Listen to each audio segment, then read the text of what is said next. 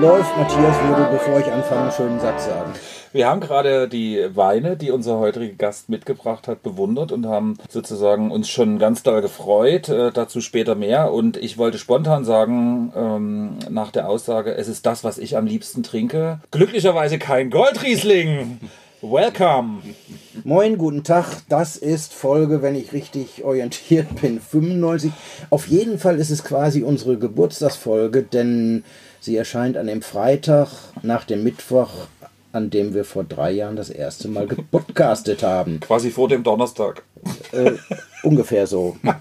Wir begrüßen einen Gast, der Björn Probst heißt, der Weingutsleiter auf Schloss Proschwitz ist. Georg Prinz zur Lippe hatten wir bereits zu Gast. Björn wird im Laufe des äh, Gesprächs mit Sicherheit das eine oder andere von sich erzählen. In der Mitte erkenne ich ein Etikett, das gehört zum anderen und da freue ich mich besonders, weil das ist ein schönes Kapitel, was ich in guter Erinnerung habe und ein vielleicht komisches Kapitel. Das werden wir erfahren. Die KI meckert immer, und sagt unbekannter Sprecher. Also muss ich vorstellen, der, der die ersten Sätze gesagt hat, war und ist immer noch Matthias Gräfe. Und ich bin Ulrich van Stiprian. Guten Tag, liebe KI, ordne das bitte richtig zu. Willkommen bei uns im Kellerstudio, Björn. Ja, vielen Dank für die Einladung. Die Lese ist vorüber. Mach mal eine Zusammenfassung in 24 Sätzen, höchstens. Ja, höchstens 24 Sätze.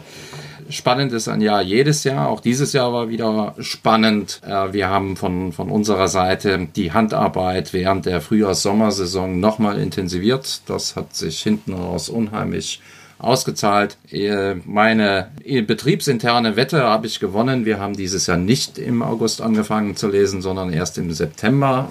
Scharf dran, am ersten Montag vom September ging es los mit Frühburgunder Sektgrundwein, den wir reingeholt haben.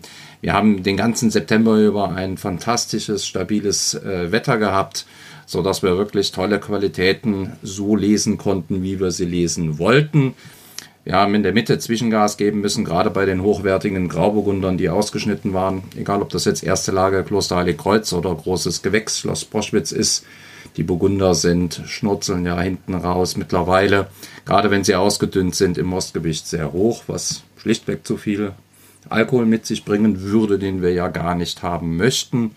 Und äh, haben unsere Lese im Endeffekt letzte Woche beendet, haben bei zwei Rieslingen noch mal ein bisschen gespielt und haben jetzt noch eine Riesling-Spätlese Kloster Heiligkreuz, die eigentlich gar nicht von vorne weg geplant war, reingeholt, aber das Wetter war uns schlichtweg hold. Insgesamt in der Zusammenfassung kann man äh, sagen, 22 äh, ist ja fast jedem Winzer reingelaufen von der Qualität. 23 sind die belohnt worden, die mehr gearbeitet haben, die die Trauben freigestellt hatten. Und äh, wir sehen oder tragen, oder man sieht, dass unsere Bio-Umstellung die ersten Früchte trägt. Wunderbar. Was du noch lernen musst, ist, wenn es in einem Podcast über Wein geht, nicht nur Flaschen mitzubringen, sondern auch die eine, vielleicht auch die andere zu öffnen. Oder auch die dritte. Uns dürstet.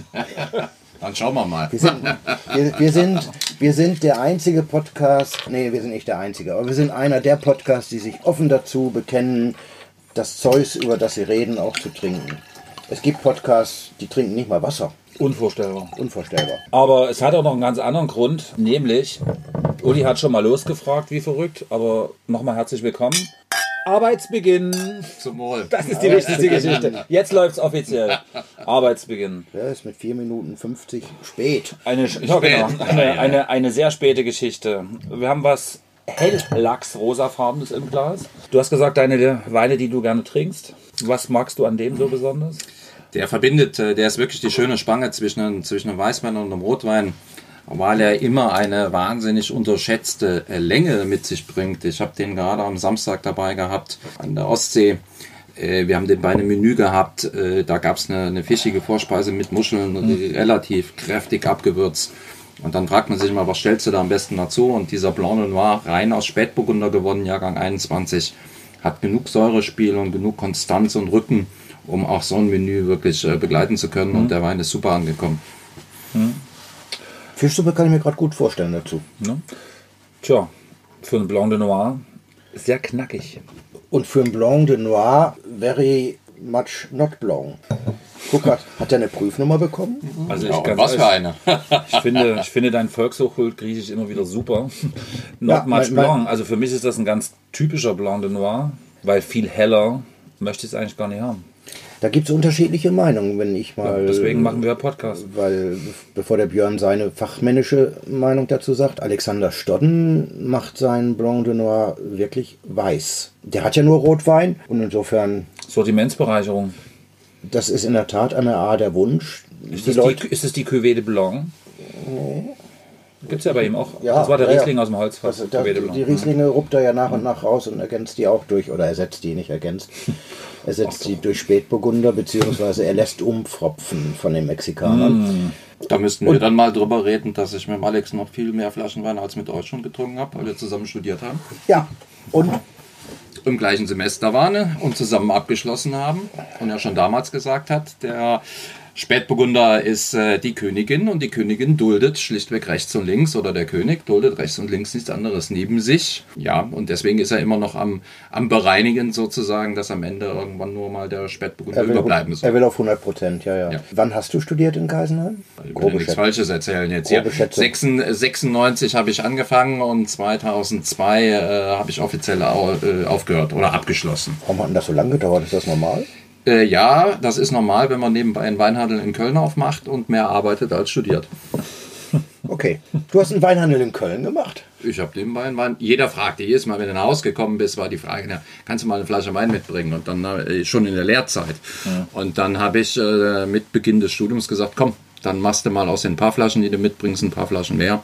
Habe einen Direktvertrieb im Prinzip gemacht, habe bei den Leuten privat Weinproben gehalten und war eine schöne Geschichte. Mit dem Geld, was ich verdient habe, konnte ich mir ein paar Reisen äh, leisten, äh, obwohl ich auch da schon immer ziemlich tatkräftig rechts und links unterwegs war. Ich habe beim Weingut Hanker als Praktikant sozusagen oder als gelernter Winzer immer ausgeholfen.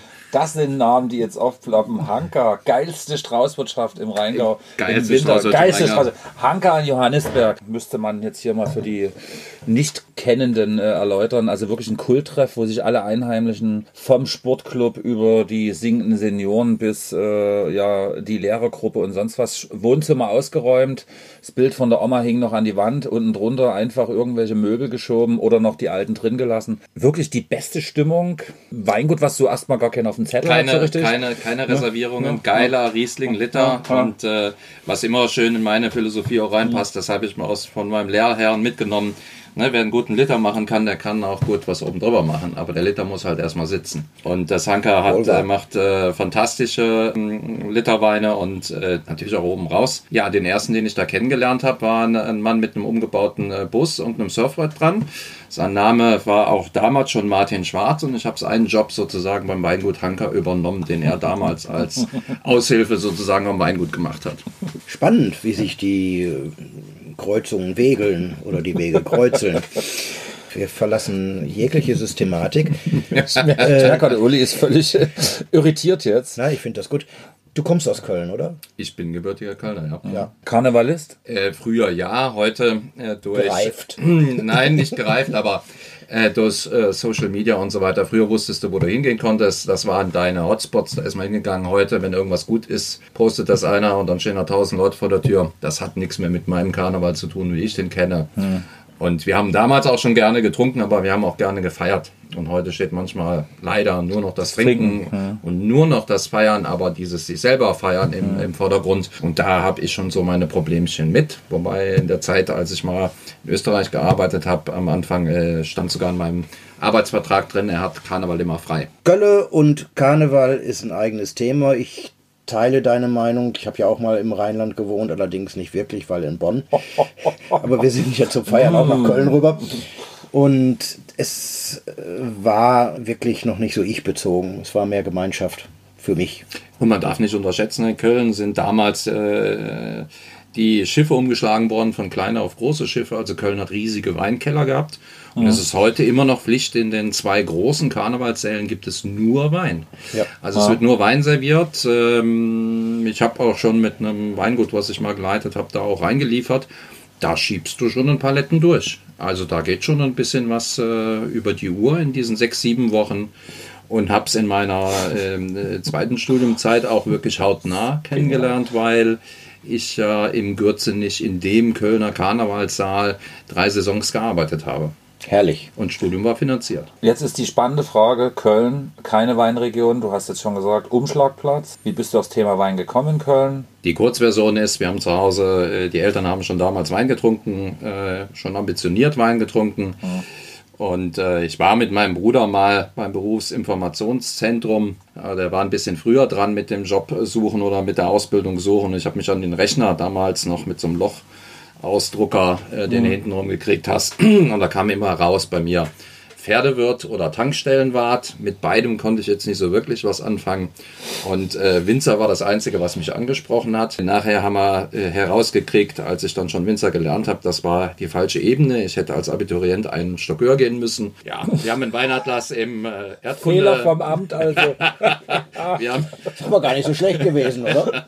Gibt Schlimmeres als das. Ja, und daraus hat sich, äh, wir haben in einem Erdkunde-Leistungskurs dann einen Weinatlas, äh, den wir für uns selber aufgelegt haben, mit einem Freund geschrieben. Da haben wir über Baden und Württemberg referiert, sehr intensiv referiert. Ich habe ein Praktikum auf dem Weingut gemacht, das hat mich gepackt und äh, dann bin ich Winzer geworden. Das war die ganz kurze Version. Das reicht erstmal, weil wir haben ja nur eine Stunde insgesamt und wenn wir länger reden, muss ich schneiden. Das tut mir immer weh. Du, Jammers, wolltest du was sagen? Nee, ich wollte nur fragen, äh, nochmal fürs Verständnis, für die Zeitachse, das war Wann? 94. 94. 94 gut. Lehrbeginn, 96 abgeschlossen.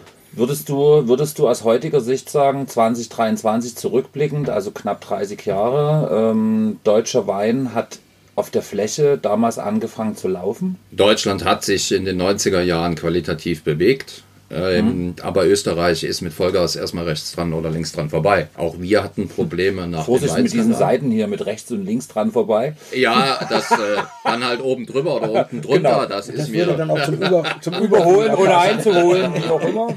Ähm,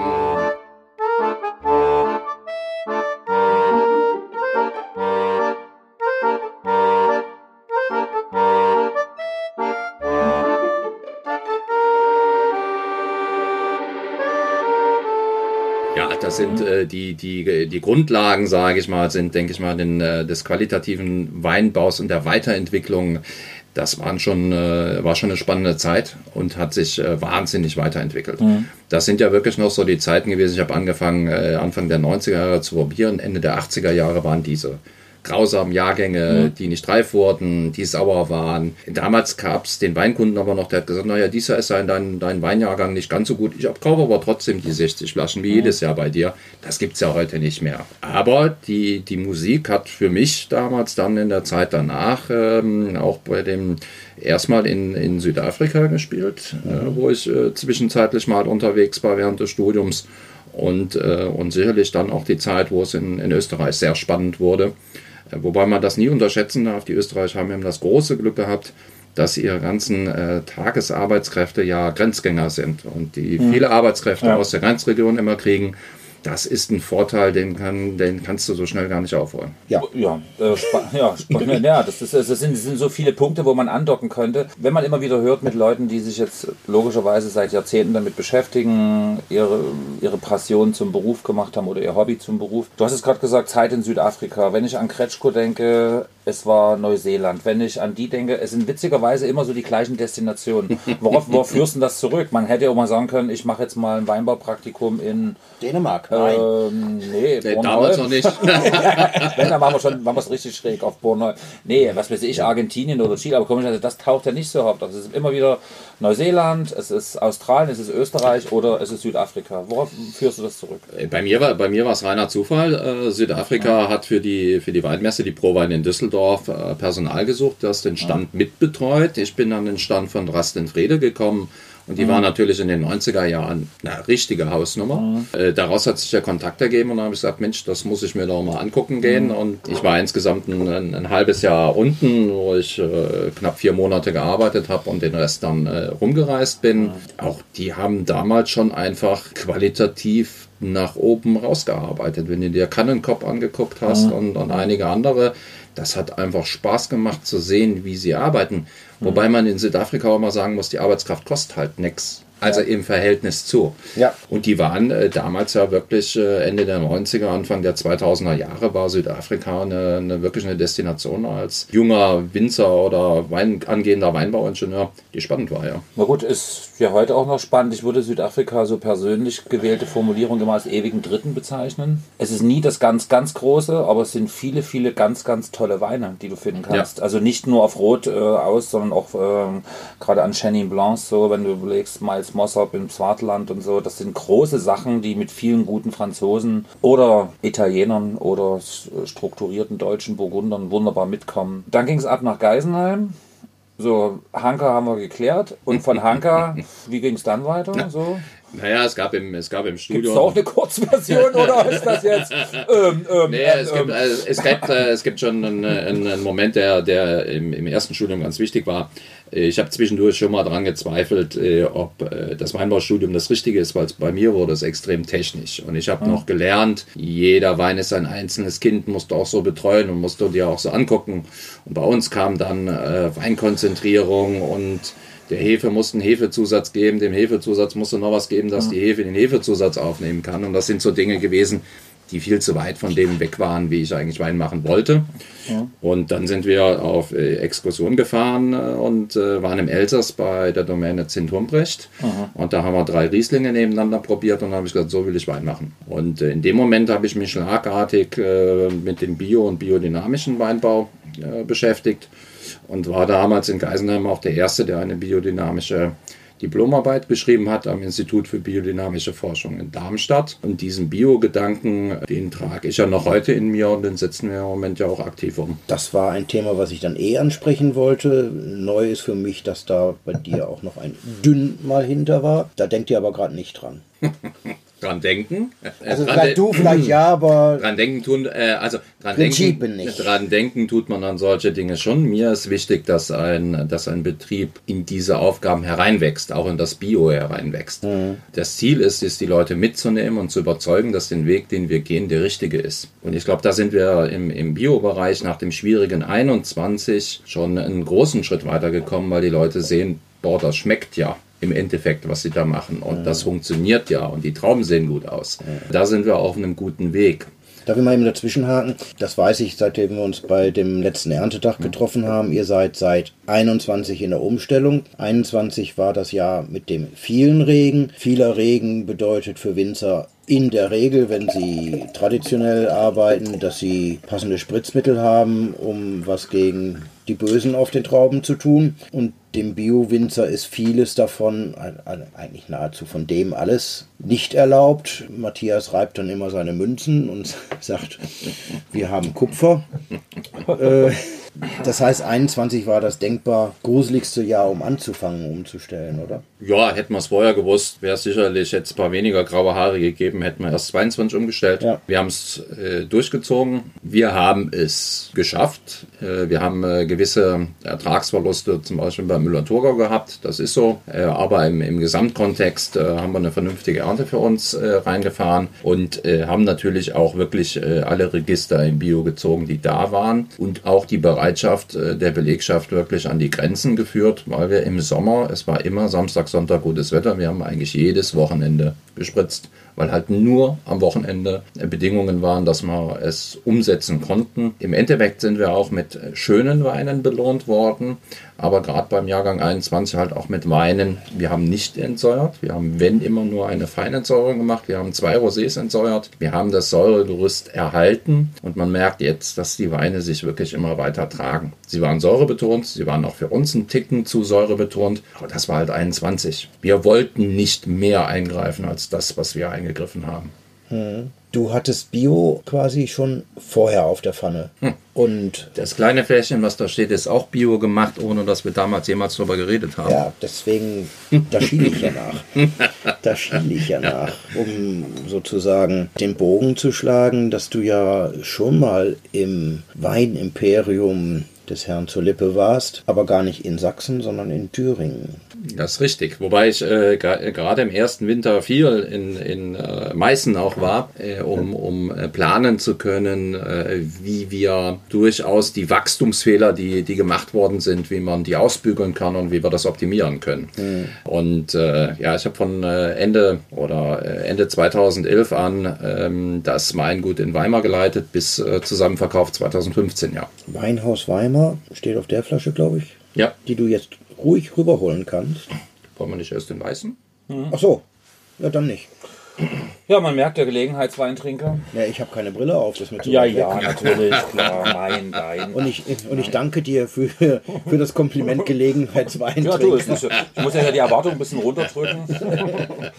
Gut, dann holen wir Weimar dann nach, wenn es soweit ist. Die standen dann für mich in der falschen Reihenfolge. Ich dachte, wir trinken von rechts ja. nach links. Aber ich würde nochmal aufs Bio-Thema kommen. Äh, ich finde es schön, dass du es erzählt hast, dass das von Anfang an Thema ähm, ist. Wir haben ja auch noch nicht so viel Gelegenheit, darüber zu reden. Ich komme ja ursprünglich auch aus der Landwirtschaft. Äh, allerdings, ähm, wie mein Herr Vater, aus der alles Gute zum heutigen Geburtstag übrigens, oh. 18.10. wäre er 92 geworden. Erzählt hat vierbeinige Fakultät. Ne? So. Äh, aber wir hatten auch natürlich Arbeitseinsätze in der sogenannten DDR-Formulierung Pflanzenproduktion. Mhm. Ein gesundes Vieh braucht gesundes Futter. Ne? Diese ähm, ganze Thematik jetzt natürlich jetzt ist ja fast zu einem Allgemeinthema geworden. Viele behaupten und viele denken, mitreden zu können, mitmachen zu wollen, mitmachen zu müssen. Ich beobachte, dass unglaublich viel Halbwissen da ist und wenn ich die Weinbranche sehe, dort habe ich es wahrscheinlich in Potenz noch da. Die einen, die es stringent für sich von vornherein ablehnen, weil es nicht in die Abläufe passt, weil es so und so nicht machbar ist, oder die, die mit leisen Tönen, so wie du, daherkommen, die sagen, wir versuchen in die Sache reinzuwachsen, hat mir richtig gut gefallen. Und die anderen, die es natürlich brachial äh, ändern, wo eine, fast eine Wesensveränderung von Mensch und Maschine innerhalb von einem Jahrgang stattfindet. Wo siehst du die Reise für die Region hier hingehen? Wir behaupten ja immer, eine Randregion zu sein. Hier, das ist alles schwierig. Hier ist alles generell immer schwierig. Das sind, äh, das sind glaube ich, gerade die Dinge, von denen wir äh, also äh, wo ich sowieso so meine Problemchen mit habe, wo wir von uns lösen sollten. Ja, wir sind klein, niedlich und wir haben Terrassenweinberge. Mhm. Mag ja alles nett sein, aber im Endeffekt zählt die Qualität des Weines. Und äh, da ist uns ja, sage ich mal, der Klimawandel hin oder her. Die Entwicklungen, die wir haben, äh, macht die Region immer spannender, weil wir Weine erzeugen können mit moderatem Alkoholgehalt und mit überschaubaren ähm, und, und trotzdem kraftvollen Weinen, mhm. ohne dass wir im Alkohol so hoch sind. Mhm. Und wir brauchen uns heute auch keine Gedanken mehr darüber zu machen, ob ein Riesling reif wird oder nicht reif mhm. wird. Zumindest wenn ich zwischendurch mal ein bisschen ausdünnen gehe und ein bisschen entblättern mache. Also äh, die Möglichkeiten, äh, hochwertig hier rauszuarbeiten, die sind da und man sollte aus diesem mhm. schönen kleinen Fein, und es ist eh problematisch hier, doch langsam mal rauskommen. Mhm. Herausforderungen sind da, sie zu meistern. Und äh, das A und O, das ist ja auch in, in allen anderen Anbaugebieten, die nach oben äh, gekommen sind, äh, gewesen. Du musst eine richtig geile, zeitgerechte Handarbeit da draußen machen. Mhm. Oder auch vom Maschineneinsatz, wenn du es optimieren willst für die Basics. Aber es muss gemacht werden. Und da ist auch hier noch, ohne äh, zum Nachbarn zu schauen, noch viel Potenzial in Sachsen da, äh, was man noch optimieren kann. Ja. Und siehst du das eher auch im Vergleich jetzt mit anderen Ländern? Ich habe zum Beispiel am Wochenende einen sehr schönen Beitrag aus der ARD-Mediathek gesehen. Da ging es speziell Klimawandel ähm, Südfrankreich, Languedoc natürlich, ne? drei verschiedene Momentaufnahmen. Eine, ich sag mal, dem konservativen Medienspektrum zuzuordnende Reporterin, die aber doch recht offen, aber teilweise doch mit gewissen Wissenslücken argumentiert hat, aber es nicht zum Thema gemacht hat, sondern gesagt hat, für sie ist das neu und da ging es ums Thema natürlich Biodynamie als ein Weg, um auf diese Herausforderungen zu reagieren spannend war für mich, der Winzer hat ihr das alles versucht zu erklären, die ganzen Dinge, Kuhhorn, Wasser dynamisieren etc.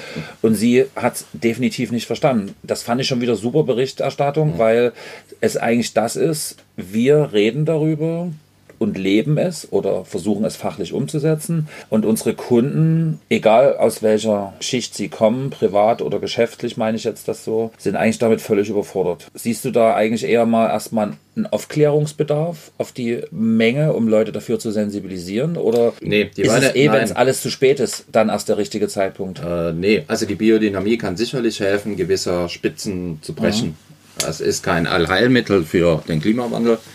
Es macht die Pflanze äh, sicherlich, äh, versetzt sie sie in der Lage, besser mit Stresssituationen, auch mit Stresssituationen umzukommen. Das ist das Schöne auch generell am Bio. Ich muss näher dran sein. Ich bin näher dran am Weinberg, ich bin näher dran an der Pflanze.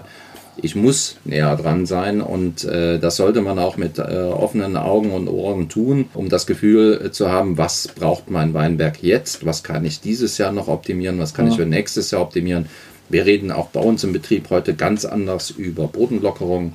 Wir haben eine, eine tolle Vorführung, ein tolles Gerät äh, da gehabt, was wir schon zur Leihe hatten, was wir schon ausprobiert haben, dass wir Luft in den Untergrund reinkriegen, dass eine Durchwurzelung stattfinden kann, dass eine Wasser Wasserspeicherfähigkeit da ist, dass ein Erosionsschutz entsteht, in dem Wasser durch den Boden aufgenommen werden kann und nur, nicht nur abschwemmt.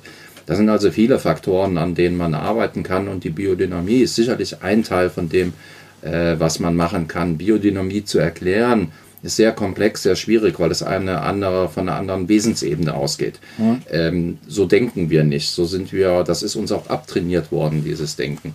Darauf Des, wollte ich auch ein bisschen hinaus jetzt. Danke. Deswegen ähm, bin ich eher einer, der bekennen oder bekehren möchte. Na, bekehren ist der falsche Ausdruck, aber überzeugen möchte mhm. mit einfach extraordinären Qualitäten, die wir dann bio oder biodynamisch mhm. irgendwann gemacht haben. Und, äh, ähm, und wenn der Wein dann für sich steht und der Wein und der Kunde sagt, boah, das ist aber ein Wein jetzt. Mhm. Vielleicht verstehe ich ihn noch nicht ganz, aber er hat eine Fülle, eine mhm. Tiefe, die ja. kenne ich gar nicht. Dann sind wir am richtigen Weg. Ich glaube auch nicht, dass man alles verstehen muss, um das Endprodukt zu verstehen. Also wenn ich ein Auto fahre, weiß ich ja mittlerweile auch nicht mehr, wie dieser Motor funktioniert. Das war ja früher bei meinem Döschewo, machte ich die Klappe auf und sah, warum der funktioniert, wie er funktioniert. Wenn ich heute die Klappe aufmache, siehst ja nichts, weil wird es eh nicht kapieren. Das Ergebnis muss stimmen und ich muss mit dem Ergebnis umgehen können. Und eine gewisse Vorbildung, was nützlich und was schädlich sein könnte, halte ich für wichtig. Aber das muss oder mir würde es reichen, wenn diese Vorbildung rudimentär ist, dass kein Bullshit erzählt wird. Also wenn Biodynamie immer nur aufs Rühren und Potenzieren reduziert wird, ist es ja auch zu wenig. Insofern, Absolut. Insofern, wenn, wenn, du dich in Details verlierst, äh, geht es ja oft sowieso daneben. Das ist das journalistische Problem. Also als Journalist sehe ich das anders und die Kollegin, von der du berichtet hast, die hätte sich schon ein bisschen mehr informieren können, sollen, dürfen müssen. Meiner Meinung nach um, ist es, um ist es hier Ruf aber sehr trocken, würde ich mal sagen. Ne? Sehr schön, wunderbar. Also Zack, den Stier bei den Hörnern gepasst. Du lernst was. Du sprichst ja wie ich. Willkommen geht, im Club. Das geht schnell von ich zu mir. Also, Cheerio.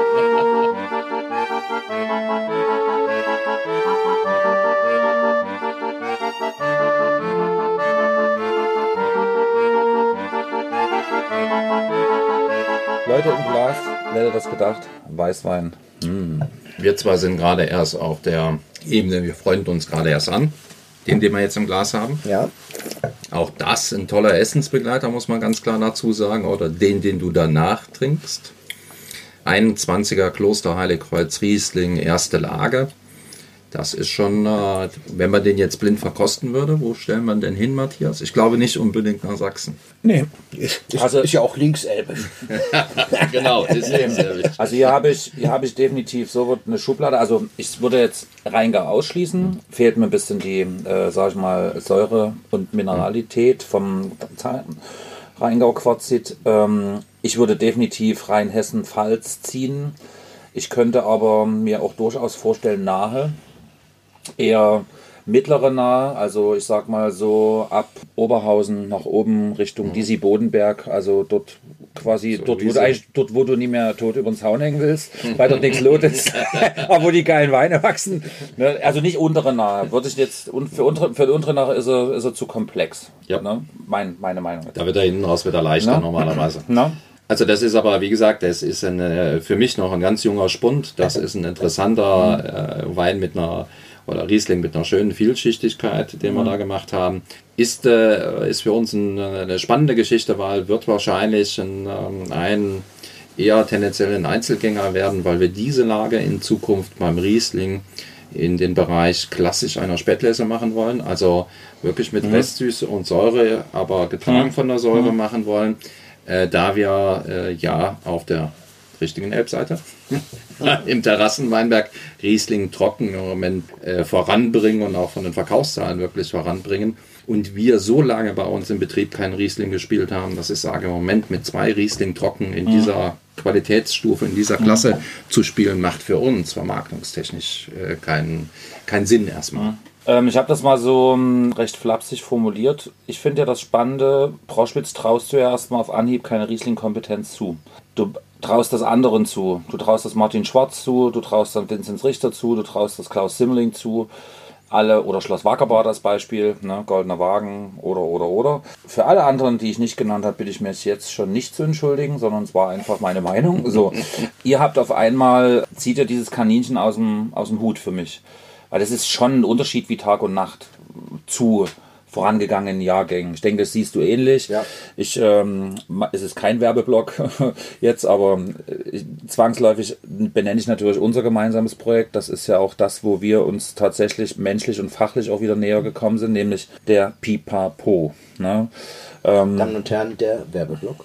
der Werbeblock, ne? ein Riesling ohne, ohne Pipapo. Ohne, Ganz genau. 2021er Eingang, ne? auch ähm, von der Analytik natürlich schon ähnlich.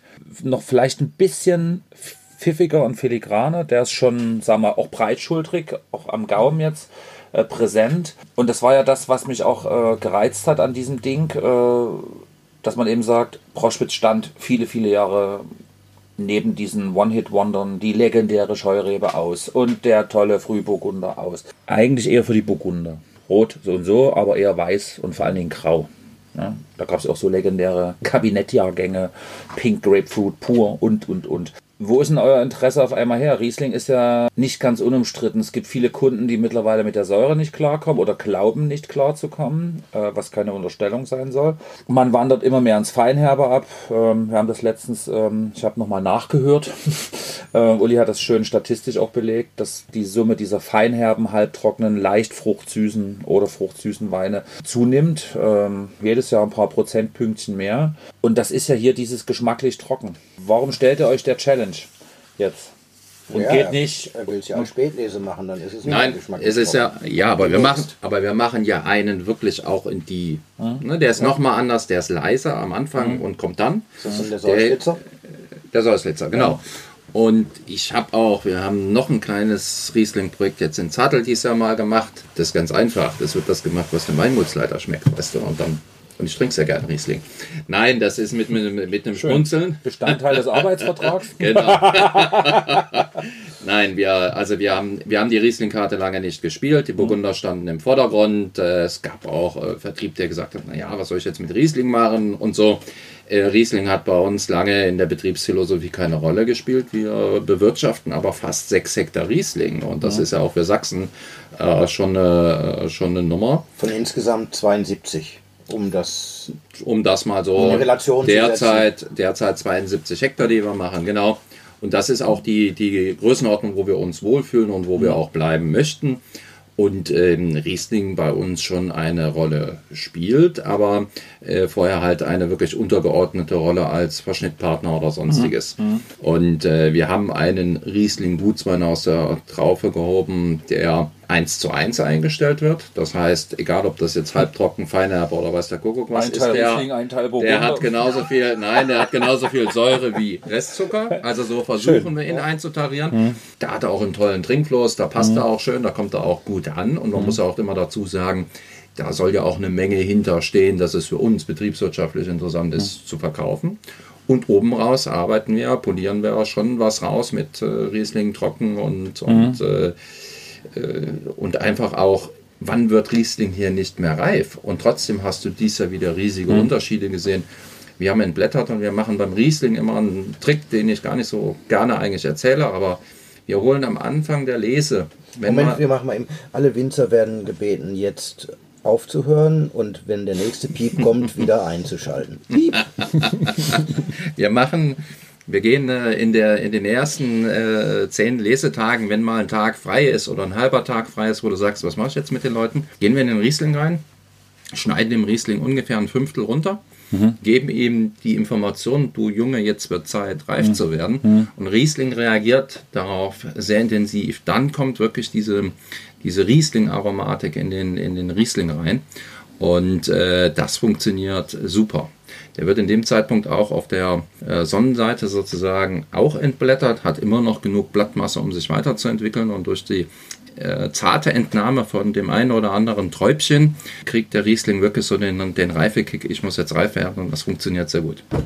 Zum Verständnis, Piep. ihr jetzt dürfen wieder alle zuhören, oder? Ja. Achtung, Piep. ähm, ihr nehmt quasi ein Fünftel der Traube weg, ihr reduziert ein Fünftel der Beeren an der Traube oder wie ist das gemeint? Nein, also wir äh, reduzieren sowieso in den Riesling-Anlagen schon während der Sommersaison durch Ausgeizen dritte Traube rausnehmen und je nachdem, wie sie sich jetzt entwickelt haben, einer dezenten Traubenreduktion, wobei ähm, unser größtes Stück ist äh, 1995 gepflanzt worden. Da brauchst du nur noch zart äh, auszudünnen, also Trauben wegzunehmen in der Saison, weil der relativ gut austariert ist. Der Also ihr Wander. nehmt ganze Trauben raus. Und wir nehmen dann in dem Stadium ganze Trauben raus, weil das Verletzen der Trauben, die noch hängen bleiben sollte, äh, qualitativ, das wäre widersinnig in dem Sinne. Ja. Das macht, also das äh, geht so, dass man wirklich, man sieht die Trauben, dass sie so eine noch keine Bronzierung kriegen, aber die Stufe davor, so ein gelbliches äh, Mhm. reinkriegen. Und die unreiferen sind wirklich, haben eine grüne Farbe und die nehmen wir raus. Mhm. Und wer es von der Farbe nicht versteht, der darf einfach mal testen und schmecken. Und beim Schmecken magst du auch geschmacklich den Unterschied. Passiert mit dem noch was oder ist Gar das nichts. grün-dunk? Das ist äh, gute organische Masse fürs nächste Jahr. Gut. Warum züchtet man von vornherein nicht, äh, egal welche Sorte, Reben, die weniger bringen? Das tut man heute, wenn Mhm. man weiß, dass unter den klassischen Rebzuchtbedingungen eine Rebzucht 25 bis Jahre bis 30 Jahre braucht, bis dann die Rebe auf dem Markt Ja, ist. ja. Da hat man in den, in den äh, 20er, 30er, 40er, 50er Jahren immer nur auf Ertrag gezüchtet. Mhm. Man geht jetzt durch, teilweise auch zum Beispiel beim Silvaner kennt man das ja, das sind ja Selektionen, dass Ja. die Einzelne rausselektioniert haben. Das heißt, die haben Einzelstöcke gesucht, die weniger tragen, lockerbeeriger sind oder weiß der Kuckuck was. Ja. Und die haben sie weiter vermehrt. Das sind ja keine Züchtungen in dem Sinne. Und äh, jetzt äh, auch bei den äh, neuen äh, Piwis, die kommen oder die schon gekommen sind, die sind in der Regel lockerbeeriger oder dickschaliger oder oder. Da steht der Ertrag nicht mehr so im Vordergrund, wie das früher war. Das heißt also, man verändert das heute schon. Also das läuft. Es läuft, es entwickelt sich in die Richtung, es braucht aber Zeit. Ja, nee, das ist ja ähm, einer für mich der Hauptthemen, wie man auf, diesen, auf diese geänderten Bedingungen reagieren kann.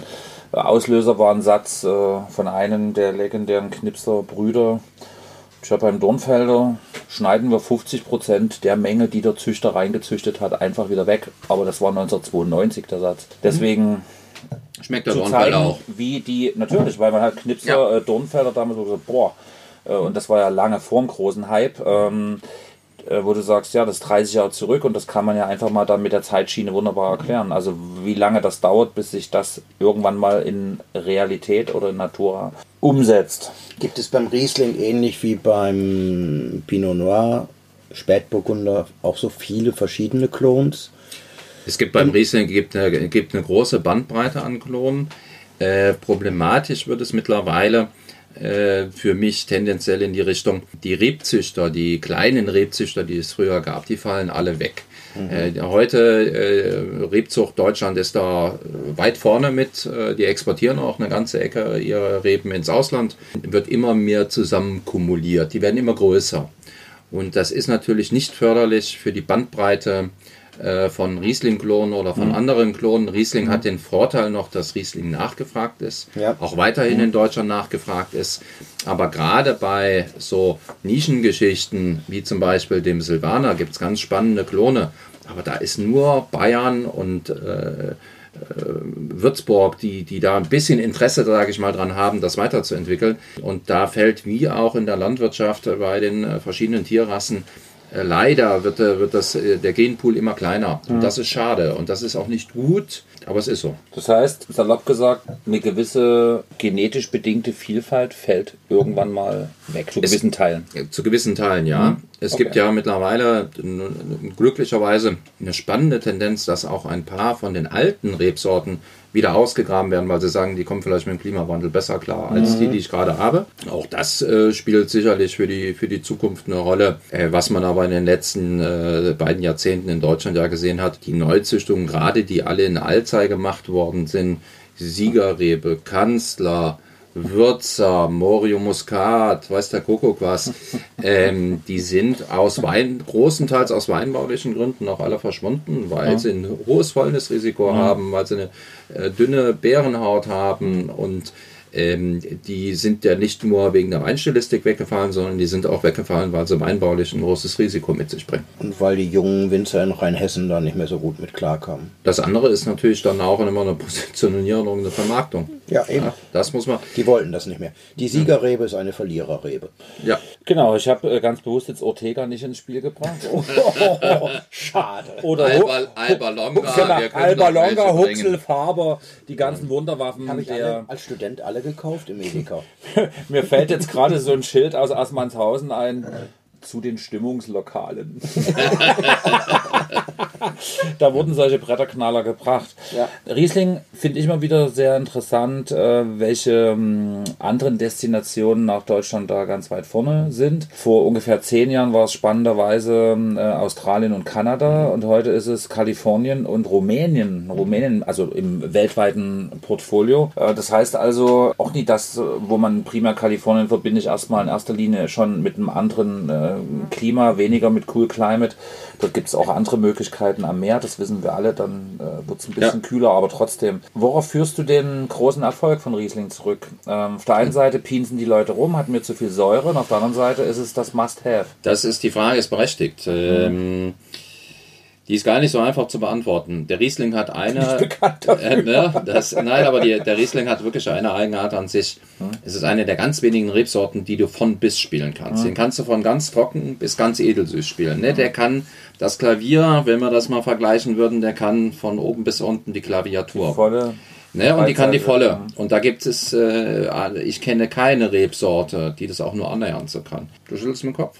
Sauvignon Blanc kriegt es nicht hin, Chardonnay kriegt es nicht hin. Also ich, ich kenne da, mhm. äh, also Riesling kann so äh, eigentlich alles äh, abbilden. Mhm. Es steht aber im Widerspruch zu der Tendenz, ich nenne es jetzt einfach mal Easy Drinking, mhm. darf nicht wehtun, darf nicht kanten, muss schön rund sein und so. Also ähm, am liebsten auch noch unkompliziert äh, wenn man so ein bisschen an die junge Garde randenkt, die aber natürlich auch nicht mehr so von zu Hause manchmal rangeführt wird ans Weintrinken, ja. wie wir das.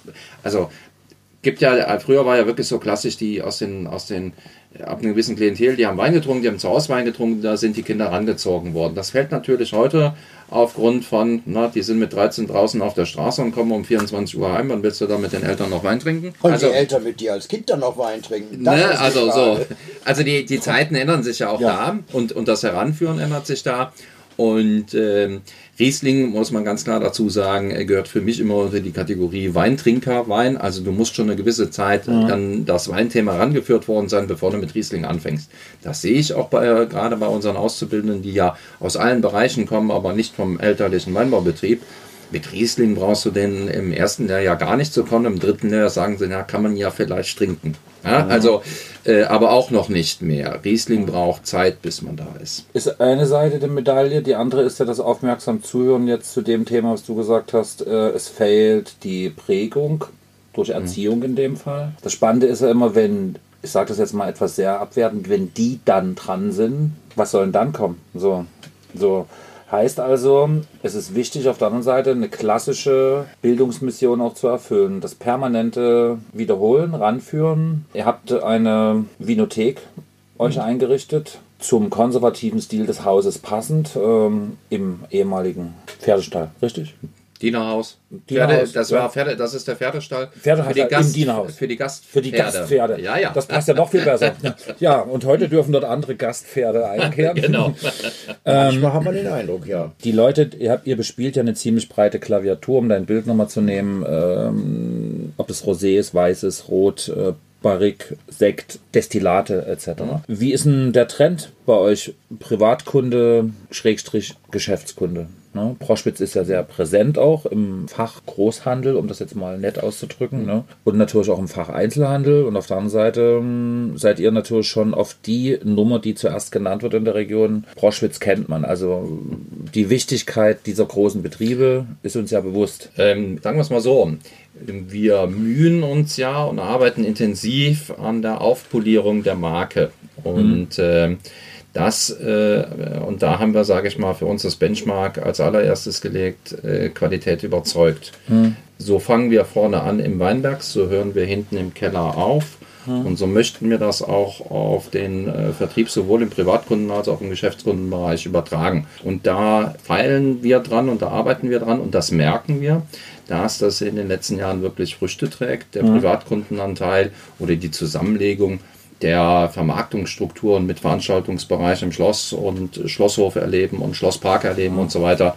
Das war für, die, für uns die absolut richtige Entscheidung. Die ja. Vinothek boomt, die wird sehr gut besucht im Schloss Borschwitz. Äh, auch das äh, mit kleinen, sage ich mal, Speisen zu untermauern, mit einem regionalen Käseaffineur zu arbeiten und so. Also auch da das Qualitätsniveau irgendwo anzusetzen funktioniert und trägt Früchte. Wir tun uns derzeit eigentlich überall gut.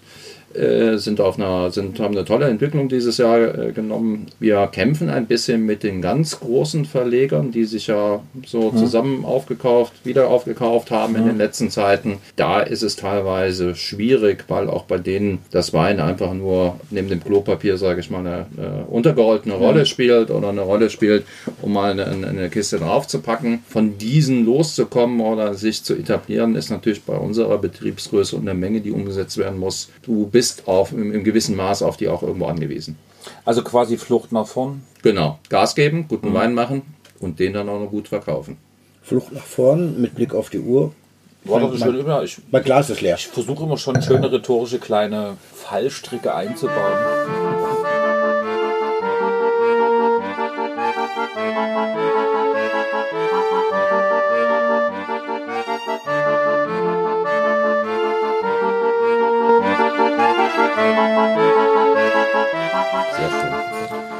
Ich darf mal aufklicken, was diesen Wein, Jahrgang 2013, super getan hat, dass er mhm. geschraubt ist. Es macht schon Spaß, in die Kapsel reinzuriechen. Alter Schwede. Ich überlege nochmal. Nein, sind nicht meine Finger. es war die Kapsel. Es sind schöne Aromen gefangen. Boah. Hm. Schon Wahnsinn. Wir befinden uns jetzt in Thüringen, wo ich vorhin schon mal abschwurfte. Abschwurfte, weil ich keine Etiketten lesen konnte und weil in diesem Muschelbubu-Licht mit meiner weggelegten Brille ich eh nicht sah, dass das ein roter ist. Weinhaus zu Weimar steht da drauf. Das musst du in aller Kürze erklären, was das für ein Exkurs war. schön. Exkurs ist schön.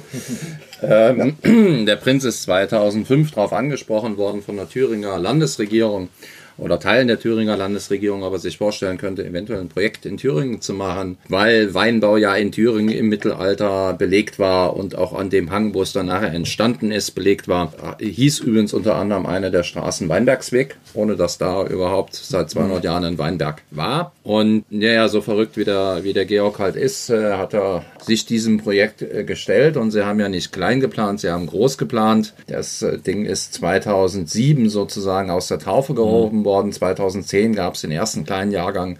2011 gab es einen fürchterlichen Jahrgang. Und ähm, 2000, was zur Folge hatte, dass sie einen gesucht haben, der einen Außenbetrieb auf die Kette kriegt. Deswegen bin ich da hingekommen damals weil ich gesagt habe, wer ist so verrückt, in, in Weimar Reben anzupflanzen und dann auch noch 43 Hektar anzupflanzen. Und, ähm, Aber da hatte er in Sachsen ja auch ungefähr 90 zu dem hm. Zeitpunkt. Also ja, da war er noch bei, da war er in Sachsen auch am expandieren. Also ja. der ähm, 2006 waren es hier noch 47 Hektar und dann ging es los. Ja, das ist äh, bei so Adligen, ich habe ja noch für ein anderes adliges Haus mal gearbeitet. In Franken. Äh, Größe und Können und Größe und so, das ist ja bei denen. Da fallen wir jetzt zwei ein. Es war das andere. Es, es war das andere, genau. Das andere war nämlich im Rheingau. Und da sprechen wir nicht von Hanka. Nein, das ist der, das ist der, bei dem habe ich in einer Orangerie im, im Park gewohnt bei Graf Schönborn. Nein, das war nicht das Weingut, sondern das war Castell Castell. Das sind die, wo die, wo der Schlo oder die, der, die Sippe dann aus draußen entstanden ist. Äh, Faber Castell, das ist ja die, das sind ja ganz jung erst als Graf erhoben worden. Und ja, Faber Castell hat äh, den Markt noch etwas schneller und etwas besser erkannt als die alteingesessenen Castell, Castell und Castell Rüdenhausen. Und Mhm. es war eine spannende Zeit, aber es war wirklich auch aus der Zeit gefallen, weil du hast Fürst Ferdinand mit Durchlaucht angeredet. Wenn er gut gelaunt war, ist er mit dem Hund runtergekommen. Wenn er nicht so gut gelaunt war zur Wochenbesprechung, hat er den Hund erstmal vorgeschickt. Also da gab es noch so richtige Etikette und ich musste mich damals auch mit meiner Verlobten vorstellen, weil in wilder Ehe ging ja gar nicht. Da wäre die Stelle gar nicht erst vergeben worden als Weingutsleiter. Naja, es lebe die Liberalisierung. Aber wir haben jetzt was Schönes im Glas, oder? Ja. Der macht doch Spaß. Absolut. Ich meine, zehn Jahre alt, man muss immer dazu sagen, das sind fünf, sechs Jahre alte Reben gewesen.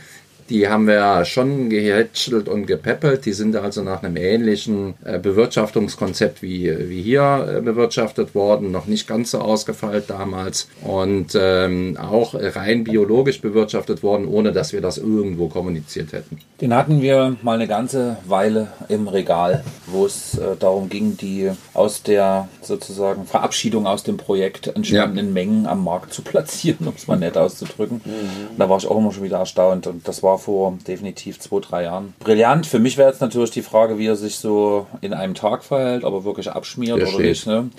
Macht mir jetzt von der Struktur her eher nicht den Eindruck. So, ja, das wäre genauso die Frage, wo würdest du den Blit hinstecken? Ne? So, also Österreich würde ich jetzt nicht zwingend spielen, so, Aber Thüringen aber definitiv nicht, nicht, um Thüringen. Ne? anzufangen, Um, ja, also das, das eh nicht. Äh, Er hat halt eine So, Dichtheit und eine, und ne? eine komplett. Und wir reden, nur um das einordnen zu können, das ist der Gutswein. Ne? Also das ist der einfache. Da gab es noch zwei Stufen drüber. Aber wie gesagt, ihm trägt äh, Früchte erst geschraubt. Der, der weniger Sauerstoffeinfluss bei den geschraubten tut ihm gut. Wir haben aus dem Jahrgang 2013 auch die einen drüber sozusagen mit Korken.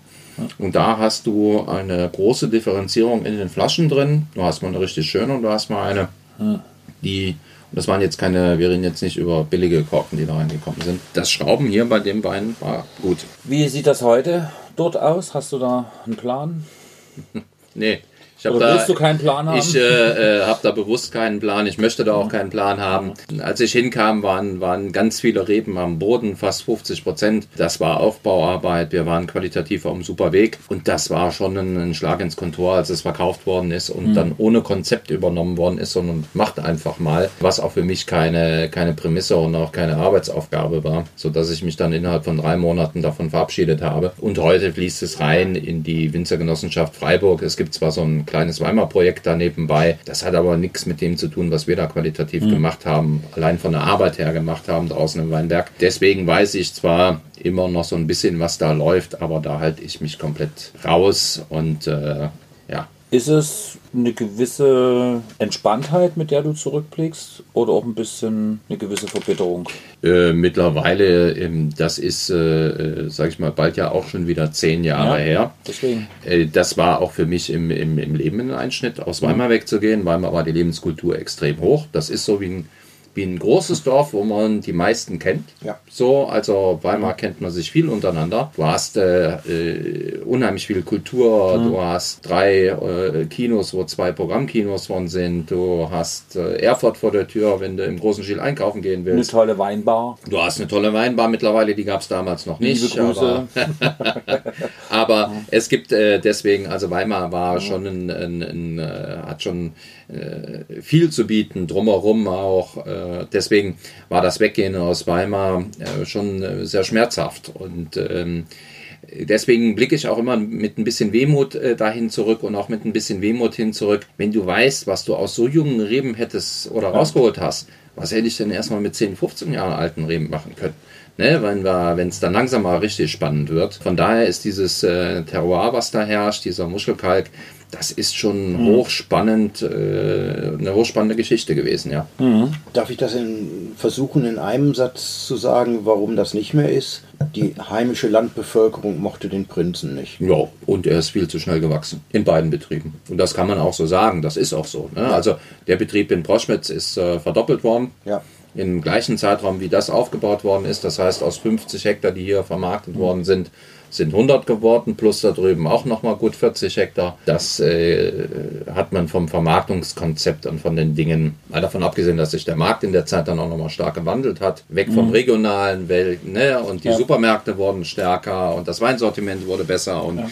Also da haben sich ja viele, viele Dinge in dem Zeitrahmen auch noch geändert. Aber man hat, man ist da ein bisschen blauäugig wirklich rangegangen von der Geschichte her. Naja, was, wenn ich hier den Wein verteile in Prospitz und Prospitz hat früher den Wein verteilt, ähm, dann verteile ich das da drüben auch. Und da hat es noch nicht mal an den Qualitäten gehangen, sondern hat es an den Vertriebswegen und an den Strukturen gehangen. Ja, heute würde ich das auch anders angehen, wenn ich da nochmal anfangen würde. Ich würde erstmal Vertrieb machen und dann noch weiter Qualitäten schrauben. Also die, ähm, da sind viele Dinge äh, verkehrt gelaufen. Aber wie man sieht, also am Wein hat es nicht gelegen. Definitiv nicht. Ähm, wobei mein Liebling war ja bei der Auxerrois. Weil den, der unaussprechliche. Weil es genau, den, so den so selten gibt und weil mhm. ihr den super gut gemacht Ja, das funktioniert aber wirklich nur im Cool Climate. Ja. Es gibt auch ein paar reine Auxerrois in Proschwitz, aber damals hieß er noch Weißburgunder. Aber er tut sich schwer gegen den Weißburgunder. Jetzt, er wird zu schnell reif. Er wird zu früh reif. Das heißt, in, in so einer Geschichte wie Weimar funktioniert das, aber äh, du darfst in Auxerrois gar nicht auf zu guten Lagen hinstellen, weil er mhm. zu früh zu reif wird, zu schnell die Säure abbaut. Das heißt, die Kollegen im Badischen, die den machen, stellen den wahrscheinlich irgendwo Vergiss es. in ja. die Ecke. Ja. Also das, äh, wenn sie ihn überhaupt noch machen. Sie machen. Für, äh, ja, aber ich würde in Baden, du kannst über vieles diskutieren, aber Auxerrois in Baden zu machen, da musst du wirklich da in die Lage gehen, oben im Wald ja, die, es noch nie, die es vorher noch nicht gesehen hat. Weil sonst macht es keinen Sinn mehr. Mhm. Also am Kaiserstuhl Auxerrois zu machen, äh, ist, Baden, Baden, ist ein bisschen größer als der Kaiserstuhl, ja. aber ja. Und man darf es nicht, nee, Auxerrois Arbeit, Auxerrois Handarbeit, äh, viele Blätter, viele Triebe, im, im, nur im Basissegment ihn zu machen, einfach wachsen und heften mhm. und mit der Maschine mal entlauben funktioniert bei Auxerrois nicht. Übrigens bei Spätburgunder in der Qualität da auch nicht. Ja, eben. Also äh, Spätburgunder machen ist richtig Arbeit. Das sind ja schon wieder gleich zwei Themen. Ähm, andere Sorte Viognier. Hm. Hm. Was hältst du davon? Bin ich ein großer Fan davon? Ja, ja. Hat der Hannes Schulz schon damals immer von erzählt, ihr müsst Viognier pflanzen, ihr müsst Viognier pflanzen. Äh, Warum ja, es so wenige? Hm, also wenn, wenn wir jetzt über Sachsen reden würden, dann musst du ihn wirklich in die Toplagen bringen. Mhm. Also in Sachsen muss er in die Toplagen rein, da hätte er äh, eine Berechtigung. Weil er Licht und Wärme er braucht. Eine, ja. Er braucht eine Riesling Plus Lage. Ja. Auf Deutsch gesagt. Also ja. für Sachsen, das müsste wirklich schon in die Toplagen rein. Er spielt woanders eine größere Rolle, ähm, aber auch noch nicht so wirklich. Das hängt aber meiner Meinung nach auch ein bisschen damit zusammen, da sind wir wieder, ne, Riesling-Lage. Ähm, es wird sehr viel, also zwischendurch ja mal nicht, aber jetzt wird wieder sehr viel Riesling geht gepflanzt. Geht los, ja. Also die, die, die Riesling-Pflanzungen nehmen zu.